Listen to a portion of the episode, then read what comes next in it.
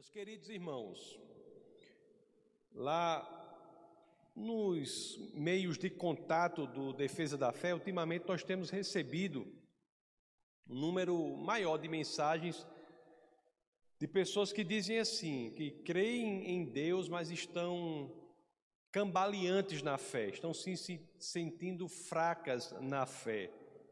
Pessoas cujos corações estão flertando com o esfriamento na fé, a, a apostasia.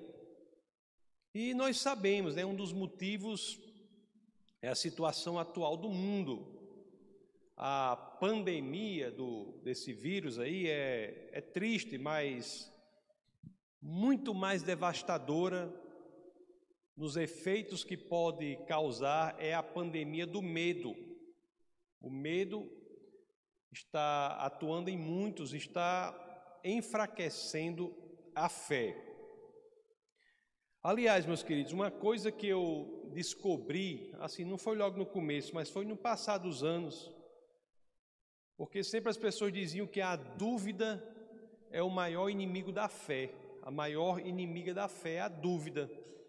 Mas descobri que não é, não é, a dúvida não é a maior inimigo, o maior inimigo da fé é o medo. O medo é o câncer da fé. Ele corrói a fé. E nesses tempos de tanto medo de alguns, né, aprove ao Senhor que a mensagem do dia de hoje fosse sobre três estratégias que nós podemos colocar em prática na nossa vida para mantermos forte, firme a nossa fé neste mundo em crise, né? Estamos passando por um mundo em crise e vamos ver algumas estratégias das Escrituras, apenas três, para que possamos nos manter firmes na nossa fé em Jesus Cristo neste momento de crise mundial, crise de medo, crise de desesperança. Meus amados, a fé em Deus é muito importante, a fé em Jesus Cristo, né? em Jesus como o Deus Criador dos céus e da terra.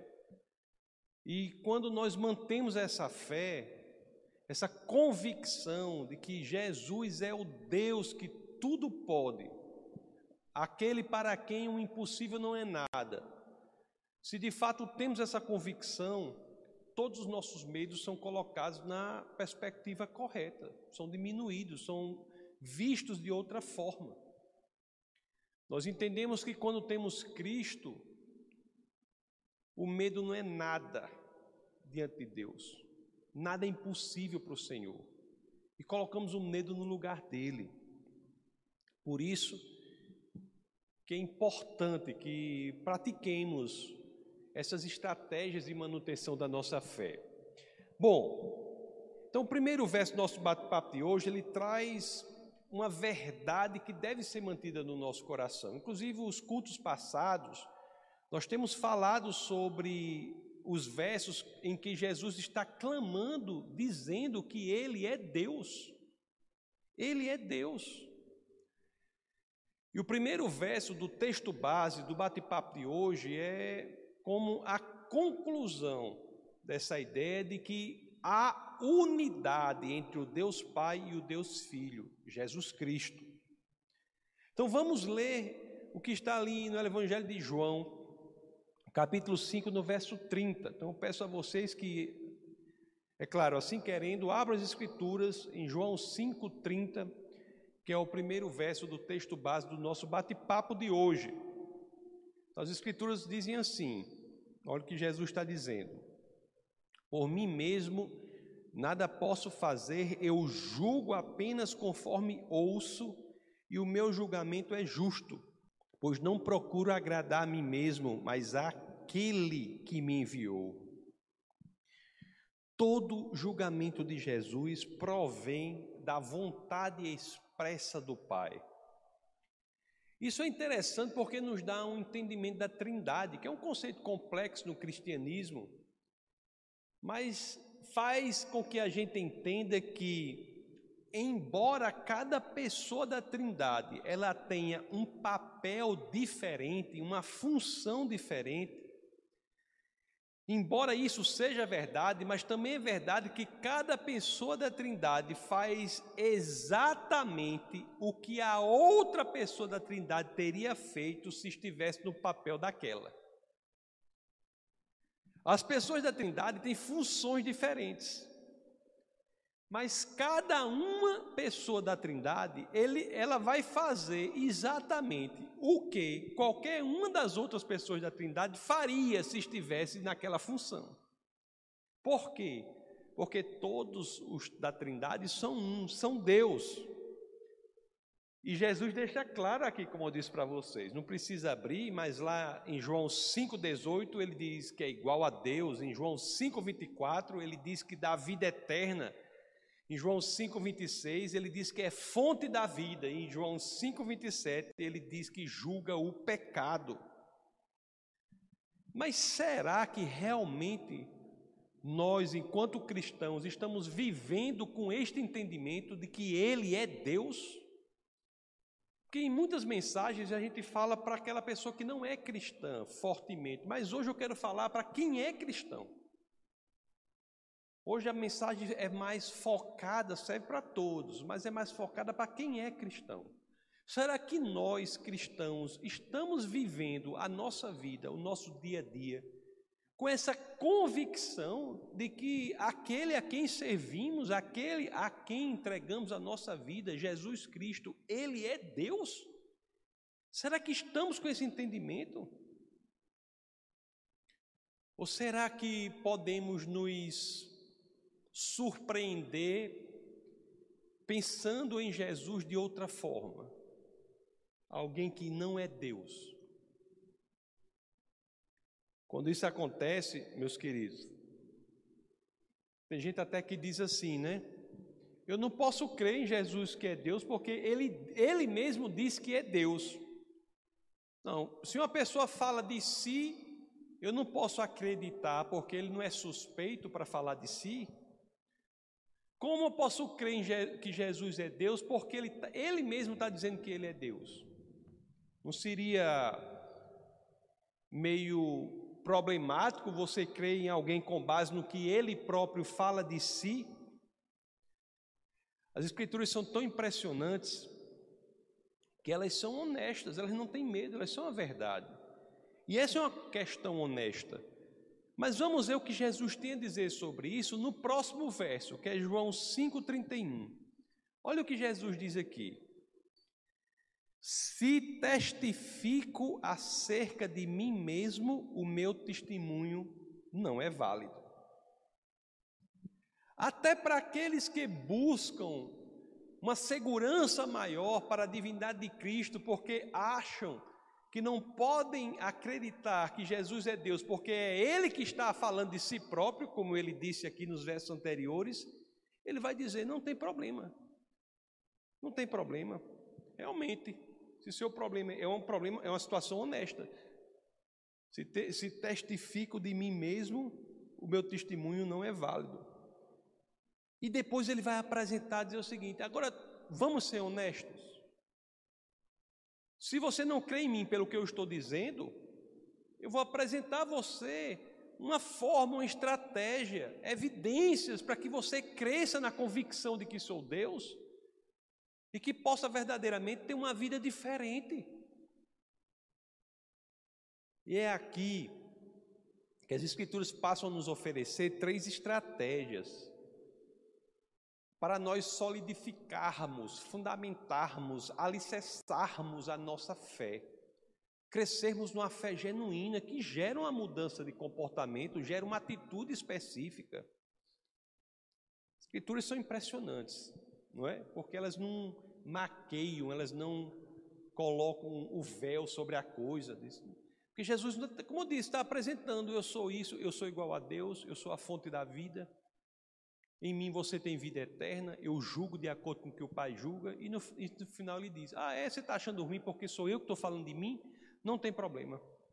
Vou trazer para você aqui algumas estratégias. Primeira estratégia que nós temos, meus amados, se não, para nós não é suficiente vermos Jesus de falando de si próprio.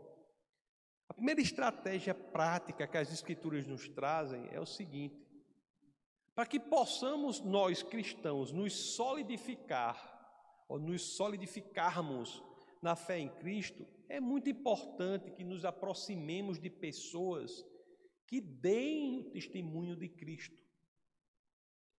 Porque pode ser que o testemunho dele mesmo não seja válido, mas você vai, vai entender que é válido o testemunho de outro a respeito dele. Nós temos que nos aproximar, nós temos que ter uma vida cristã perto de pessoas que testificam Cristo. Tem gente que se converte à verdade, a Jesus de Nazaré, mas não cultivam amizades, proximidades com pessoas que testificam Cristo, porque nelas você verá o que Deus fez ali, e isso fará com que sua fé seja solidificada. Vamos ver João no capítulo 5, vamos ler agora os versos 32 a 34. Nós vimos que no 31 ele diz que, tudo bem, meu testemunho de mim mesmo não é válido. Aí vamos ver o 32 ao 34. Há outro que testemunha em meu favor, e sei que o seu testemunho a meu respeito é válido. Vocês enviaram representantes a João, falando de João Batista. Vocês enviaram representantes a João Batista e ele testemunhou da verdade. Não que eu busque testemunho humano, mas menciono isso para que vocês sejam salvos. Se nele mesmo não encontramos testemunho, porque é ele falando dele, busquemos em outro, como em João Batista. João Batista que veio em missão de testemunhar de Cristo. Vocês lembram o que está lá em João, o Evangelho de João Evangelista, né? O Evangelho de João, no capítulo 1, do verso 6 a 8. Abra aí, Orlando, João 1, 6 a 8. Surgiu um homem enviado por Deus chamado João. Ele veio como testemunha para testificar acerca da luz. Ele veio para testificar acerca da luz, a fim de que por meio dele todos os homens crescem. Ele próprio não era a luz, mas veio como testemunha da luz. Nós temos que criar, promover uma vida de proximidade, de cultivar amizade, tempo com pessoas que testificam Cristo, não dizendo que elas, as pessoas, são a luz, mas elas refletem a luz que é Cristo, elas são testemunhas da luz que é Cristo.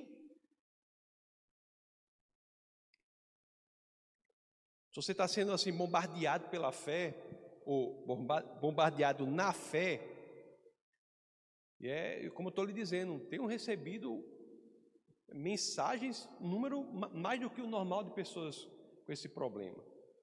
Se está sendo bombardeado na fé, aproxime-se de pessoas cujo testemunho revelam Cristo.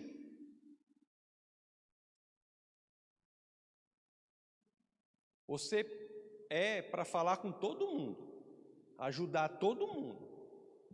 Mas não são todas as pessoas que você vai dar espaço para falarem na sua vida, não. Escolha com discernimento as pessoas que vocês dão espaço para falarem na vida de vocês. E o critério número um para você que é cristão é: tem de ser uma pessoa que testemunhe Cristo. Testemunhe Cristo. Como é que tem um crente que está por aí escutando, não só escutando, ouvindo, seguindo a orientação de uma pessoa que não testemunha Cristo. Vai, vai ter apostasia, vai esfriar na fé. Não são pessoas, repito, que dizem ser a luz, porque essa nova era aí é uma coisa impressionante. O mundo tem gente que até mesmo em algumas igrejas, em alguns lugares, pessoas que se colocam como se fossem a quarta pessoa da Trindade. Não são dessas que as Escrituras falam. As Escrituras falam daquelas que refletem a luz de Cristo. Cristo é Deus encarnado. Sempre digo, né? O cristão não é como o sol, que tem luz própria, mas sim como a lua, que reflete a luz do sol, que é Cristo. E vocês podem ter certeza, meus queridos, você tem que encontrar essas luas por aí, cristãos genuínos, pessoas que quando você se aproxima delas, você vê, você é influenciado pela luz que é refletida naquela lua, mas a luz não é da lua, é do sol, que é Cristo. Então, primeira coisa é isso. Se no mundo desesperado, em que pessoas vão plantar na sua vida medo, desesperança? Vão plantar na sua vida o que se não tem Cristo? Esse mundo aqui, sem Cristo, é disso que você está vendo para pior. A desesperança do mundo é o que é, sem Cristo. Inclusive os ateus, né, históricos, existencialistas ateus, Nietzsche, Sartre, o que é que eles diziam? Diziam que o mundo não, que não existe Deus e o mundo é sem sentido. Sem Deus o mundo é assim mesmo, sem sentido, só desesperança, loucura, as pessoas se anestesiando da própria existência, tomando álcool, drogas, para que o tempo passe mais rápido, porque elas não conseguem suportar o peso dos segundos. Sem Cristo é isso. E você vai se juntar com essas pessoas para ouvir conselhos dessas pessoas? Meus amados, eu sei que é muito importante, nós temos testemunhos de pessoas que refletem Cristo, de amigos, pessoas da igreja, e também de pessoas que você vai ler a história de grandes homens de Deus. Vá ler a história de pessoas que fizeram tanto pelo Senhor. Você se enche de convicção. Sempre viajo para ensinar, né? Nos Estados Unidos, como vocês sabem, e as pessoas acham que é como se fosse uma coisa ótima, né? Mas para mim é horrível. As pessoas não sabem das, das coisas, né? É interessante que a, a gente vê uma coisa de fora, quando está dentro é outra. Para mim é horrível, nunca é fácil. Já fui, já fui algumas vezes com, a maioria das vezes com a pastora, outras tantas com os meninos, meus filhos, e poucas vezes sozinho. E quando eu vou sozinho, eu não, não penso uma coisa que eu não gosto, não quero ir. Eu só vou quando tenho a convicção de que é a vontade de Deus para aquilo ali. Passo o dia todo trabalhando, quando chega de noite eu vou para uma casa, no meio do nada,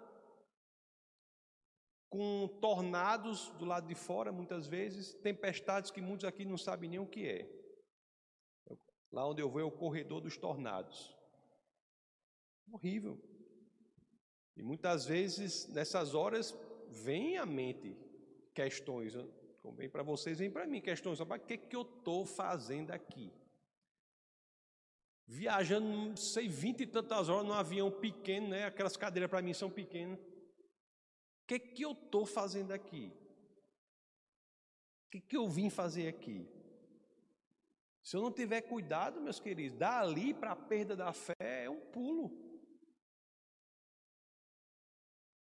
Dali para a perda da fé é um pulo. E o que é que eu, muitas vezes nessas situações eu faço? Eu encontro.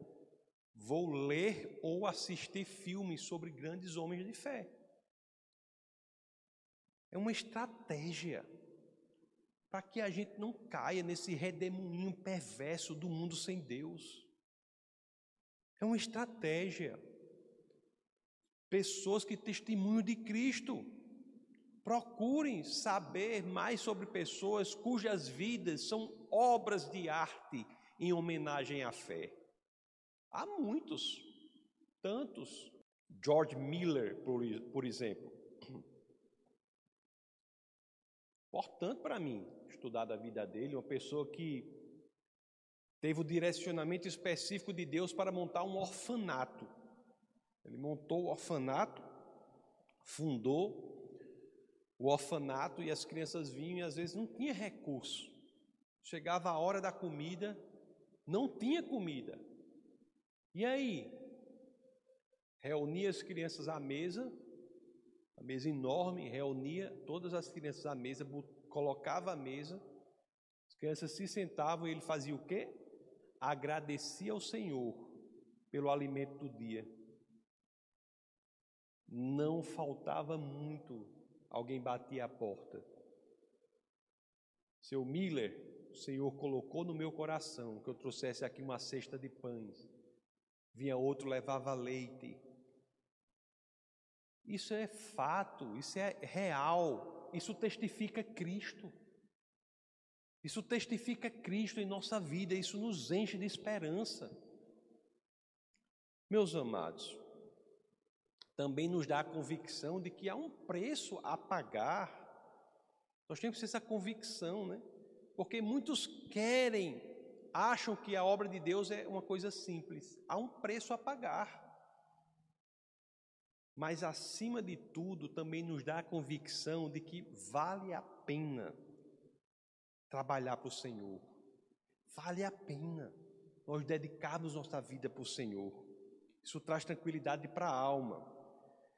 Meus amados, uma das coisas importantes quando nós nos expusemos ou nos expomos a pessoas que refletem Cristo é porque nós temos a convicção de que podemos nos envolver na obra e Jesus não se esquece de nós. Isso faz com que a gente cresça na nossa fé. João Batista, para você ter uma ideia, o que foi que ocorreu com João Batista? João Batista foi é, perseguido, foi preso, né? foi assassinado a mando de Herodes. De, apesar de tudo que Jesus que, que João Batista fez, nenhum dos amigos lá tentou ajudar João Batista. Aí aqui nós temos um dos mais belos princípios do serviço ao reino de Deus. Que mesmo quando alguém é esquecido por todos, Jesus ainda nos tem alta estima em seu coração e em sua memória. Olha aqui como Jesus fala de João Batista em João 5,35. Vamos ver o que as Escrituras dizem. João era uma candeia que queimava e irradiava luz, e durante certo tempo vocês quiseram alegrar-se com a sua luz.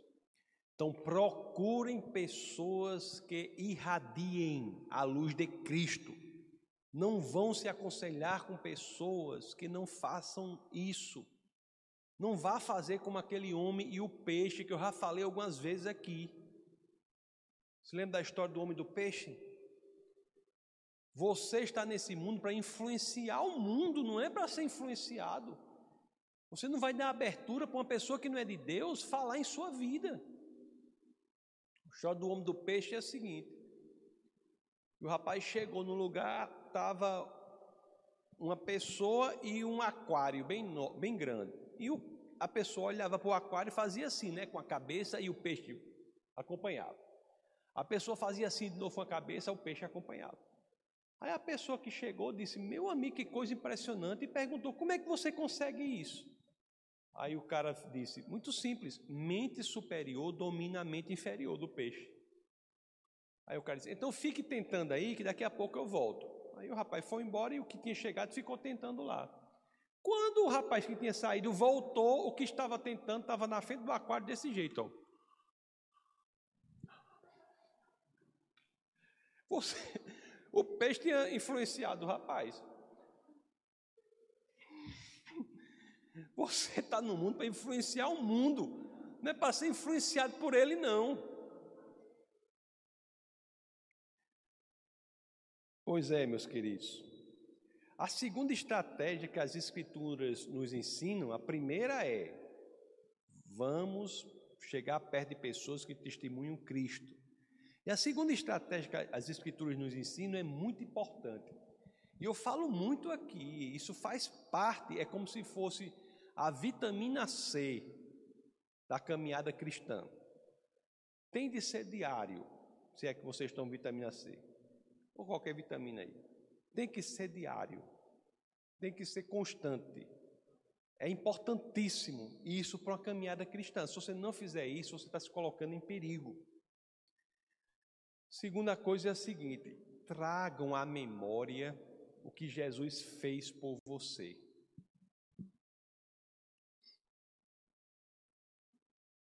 Todo dia você tem que parar um momento e agrade... por que, que a oração de agradecimento é tão importante? É porque Deus precisa disso? É carente? Vocês acham que Deus é carente? Está lá triste porque fulano de tal não agradeceu ele hoje. Você acha que Deus é carente? A oração de agradecimento é para que nós possamos trazer à nossa memória o que o Senhor fez por nós. E isso faz com que cresçamos em nossa fé. Se Deus me ajudou naquela situação, ajudou na outra, ajudou naquela outra, não vai me ajudar agora? Traga memória. Interessante que lá na na terra prometida ali, entrando na terra prometida, Josué ele promove a, o que eu chamo de primeira conferência mundial do povo de Deus. Josué reúne todas as tribos de Israel lá em Siquém. E o fato de ser Siquém é muito importante, eu não tenho tempo de falar agora, mas é ele reúne todas as tribos de Israel ali em Siquém. E basicamente essa reunião serve para quê? ele vai relembrar ao povo tudo que Deus fez. Vai relembrar ao povo tudo que Deus fez. Holanda, abra em Josué, vamos no capítulo 24.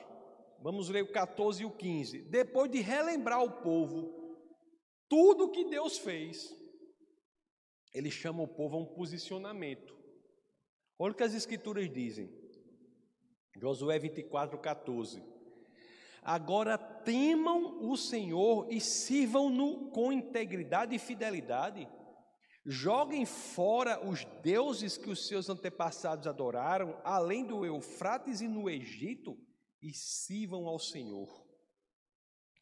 Se, porém, não lhes agrada servir ao Senhor, escolham hoje a quem irão servir se aos deuses que os seus antepassados serviram além do Eufrates, ou aos deuses dos amorreus, em cuja terra vocês estão vivendo.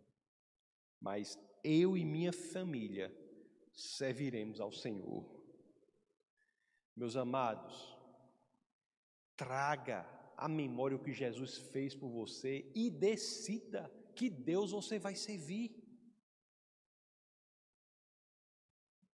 Traga a memória. O que foi que Deus fez pra, por você? Foi que Jesus fez por você. Traga a memória e decida. Vai servir a esse Deus ou não? É a outro. E se for a outro, vá, siga o seu caminho e veja no que dá. Vai servir ao Deus do que? Da sua própria egolatria, do seu próprio dinheiro, do seu próprio trabalho, do seu talento. Qual é o Deus que você quer servir? Pondere e decida.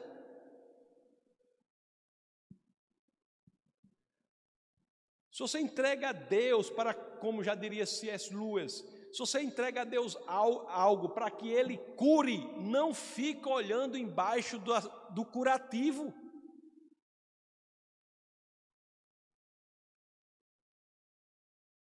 Decida o mesmo que o povo teve de fazer, Josué fez a conferência lá, serve para a gente. Vamos voltar ao texto aqui, João 5,36. Olhe qual é o segundo testemunho. Jesus dizendo: Eu tenho um testemunho maior que o de João, a própria obra que o Pai me deu para concluir e que estou realizando testemunha que o Pai me enviou. A obra de Cristo em nossa vida é testemunho de que Ele é enviado por Deus, Ele é Deus. Ou você crê nisso, ou você não é cristão. E para você crer nisso, Considere o que Jesus já fez por você. Porque é muito fácil nós nos perguntarmos todo dia, a gente perguntar assim: meu Deus, estou passando por isso, por isso, o que será que Jesus pode fazer por mim? Não é errado perguntar isso, não, é fácil, eu estou dizendo. É, é certo e fácil, mas tem um que é certíssimo e um pouco mais difícil, não é? Que você perguntar assim, toda manhã, o que Jesus já fez na minha vida. É muito mais eficaz. As Escrituras dizem isso. Trazer à memória o que Deus fez por a gente, o que Jesus fez na minha vida. Amados, eu posso falar de mim. Imagino que vocês não sejam muito diferentes. Se alguém é, me manda uma mensagem aí que eu quero conhecer. Mas eu, por exemplo, sem Jesus, não seria nada. Sem Jesus, eu não sei como teria feito o que eu fiz, não sei como encontraria forças para servir a igreja, não sei como encontraria forças para servir no meu trabalho, na universidade. Sem Jesus, como seria meu casamento? Como seria minha família? Como seriam meus filhos? Sem Jesus, como seria isso? Agora eu digo a vocês, e eu acho que com vocês não é diferente. Nem que eu me dedique à obra de Deus por um milhão de anos, certo? Ah, nem assim eu ainda terei pago o que Jesus fez por mim. Nem que nós nos dediquemos por um milhão de anos ao Senhor, ao final nós não teremos pago o que Jesus fez por a gente até agora.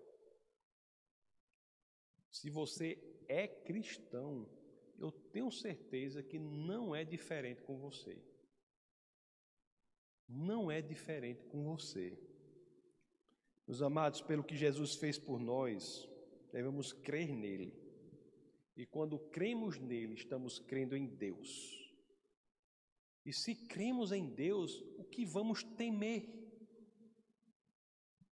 Vamos viver sem esperança? Vamos viver como aquele que não tem o Senhor?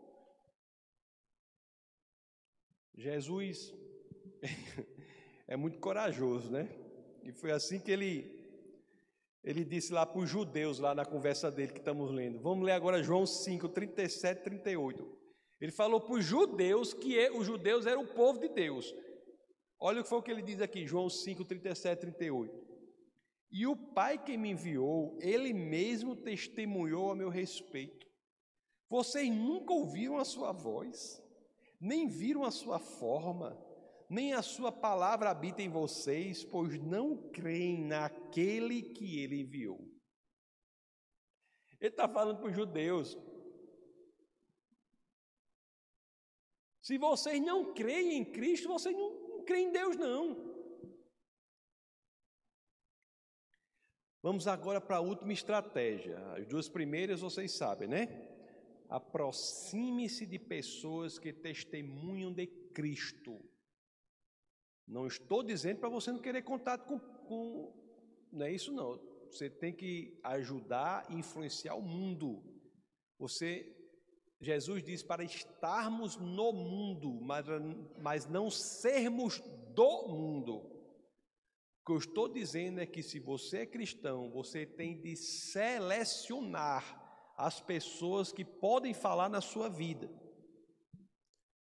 Então, a primeira estratégia, aproxime-se de pessoas que testemunham de Cristo. E a segunda, traga diariamente a sua memória o que Jesus fez em sua vida.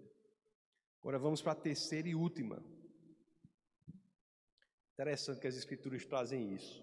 Porque as Escrituras vão dizer assim: terceira estratégia para que nós tenhamos evidência de que Jesus é Deus, para que possamos fortalecer a nossa fé na divindade de Cristo. Isso fará com que nós nos comportemos de forma totalmente diferente deste mundo desesperado. É a seguinte: temos de ler as Escrituras, a Bíblia, mas não de qualquer forma. temos de ler com o entendimento de que todas as escrituras apontam para Cristo. Inclusive, né, temos um curso aqui que vamos fazer a partir de julho sobre isso, gratuito, tudo, mas vamos fazer a partir de julho. Antes de aprofundar nisso, vamos ler João 5, 39 a 40, que são os dois últimos versos do texto base de hoje. Olha o que as escrituras dizem. Jesus aqui falando para os judeus. Para os judeus. E aqui, Jesus falando das escrituras é o que? O Antigo Testamento. Nessa época aqui, o Novo Testamento ainda não havia sido escrito.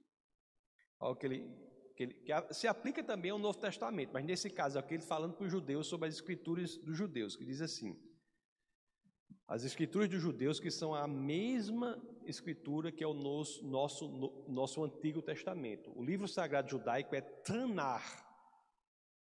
E a Tanar é o nosso Antigo Testamento.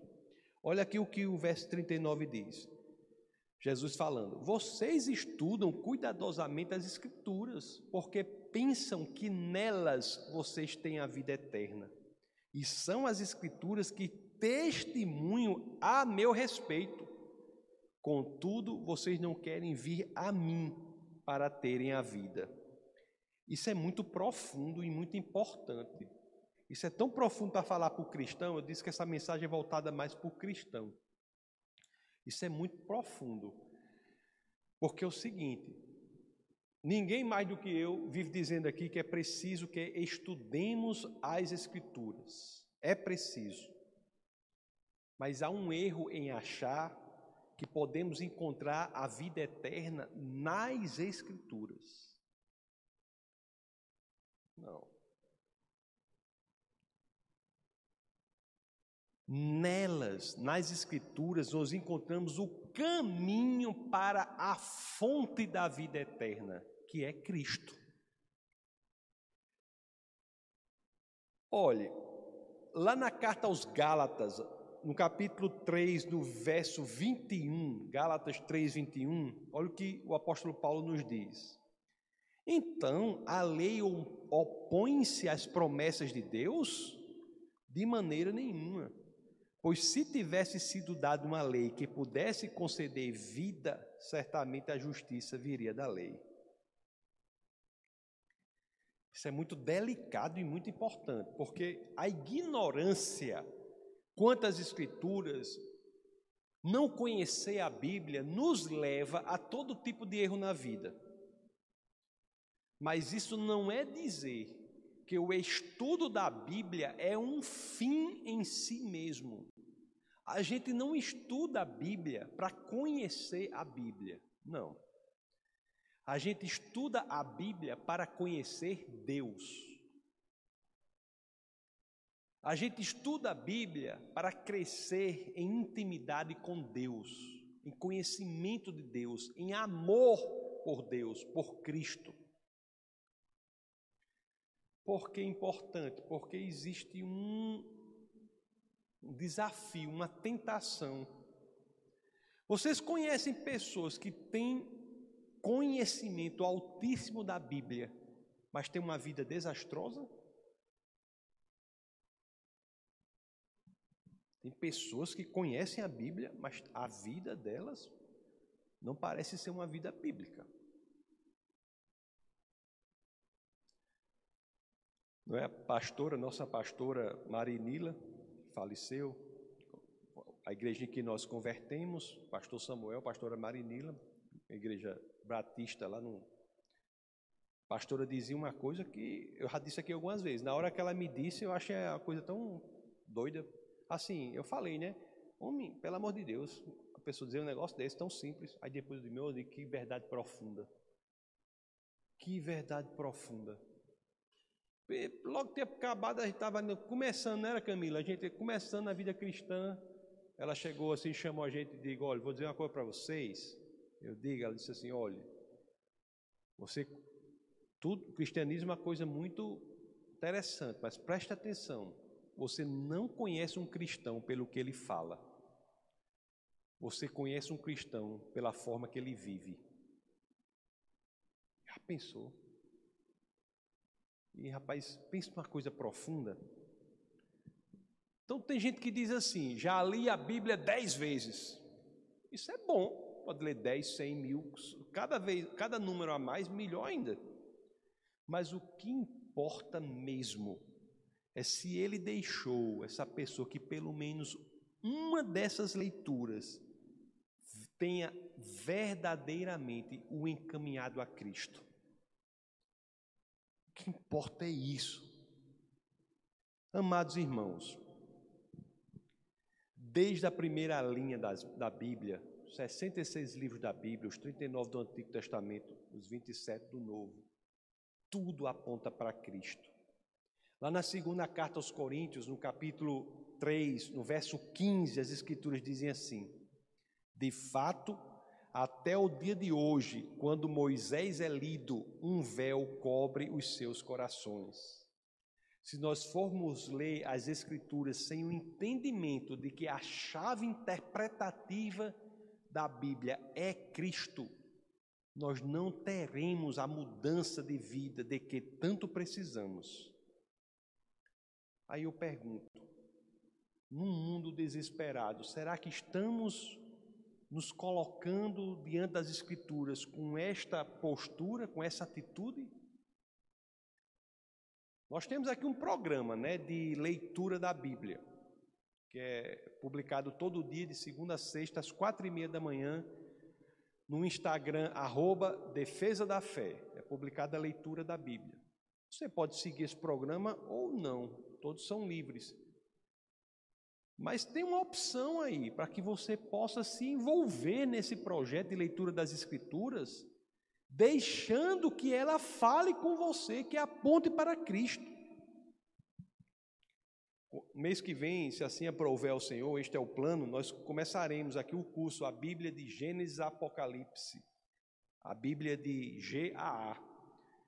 E um dos três principais objetivos desse curso é demonstrar como toda a Bíblia aponta para Cristo. Esse curso tem três objetivos principais é demonstrar que a história da Bíblia é uma só história, porque as pessoas conhecem várias histórias da Bíblia e elas são belíssimas, mas poucos entendem que a, as Escrituras contam uma só história, que começa no jardim e termina em uma multidão, em uma cidade. Então, para que nós entendamos essa linha condutora, isso queremos fazer no curso, colocar o fio condutor das pérolas para formar um belo colar. Pessoas conhecem as pérolas, as histórias belíssimas da Bíblia, mas não conhecem o fio condutor que a elas todas as une, formando um belíssimo colar. Esse é um objetivo, mostrar como a história da Bíblia é uma só história. O objetivo 2, mostrar como todas as histórias apontam para Cristo, como Cristo é a chave interpretativa das Escrituras. E o objetivo 3, mostrar como cada história tem uma influência prática no nosso dia a dia. Por isso que no curso nós temos uma tarefa para as pessoas desenvolverem durante a semana, uma tarefa prática. Vamos começar esse curso. Será gratuito, começa em julho.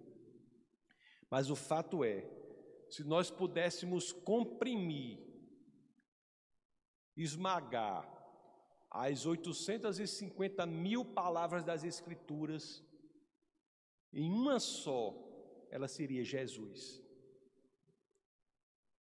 As 850 mil palavras das Escrituras são uma forma diferente de falar Jesus.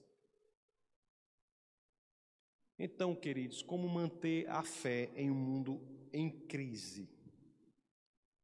As Escrituras nos deram aqui essas três estratégias. Aproxime-se de pessoas que testemunham de Cristo.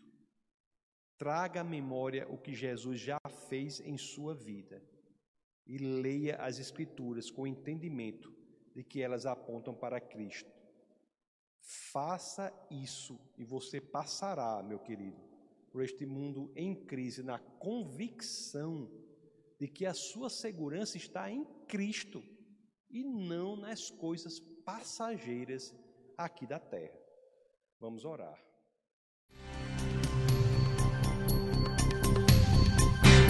Essa foi uma produção do Ministério Internacional Defesa da Fé, um ministério comprometido em amar as pessoas, abraçar a verdade e glorificar a Deus. Para saber mais sobre o que fazemos, acesse defesadafé.org.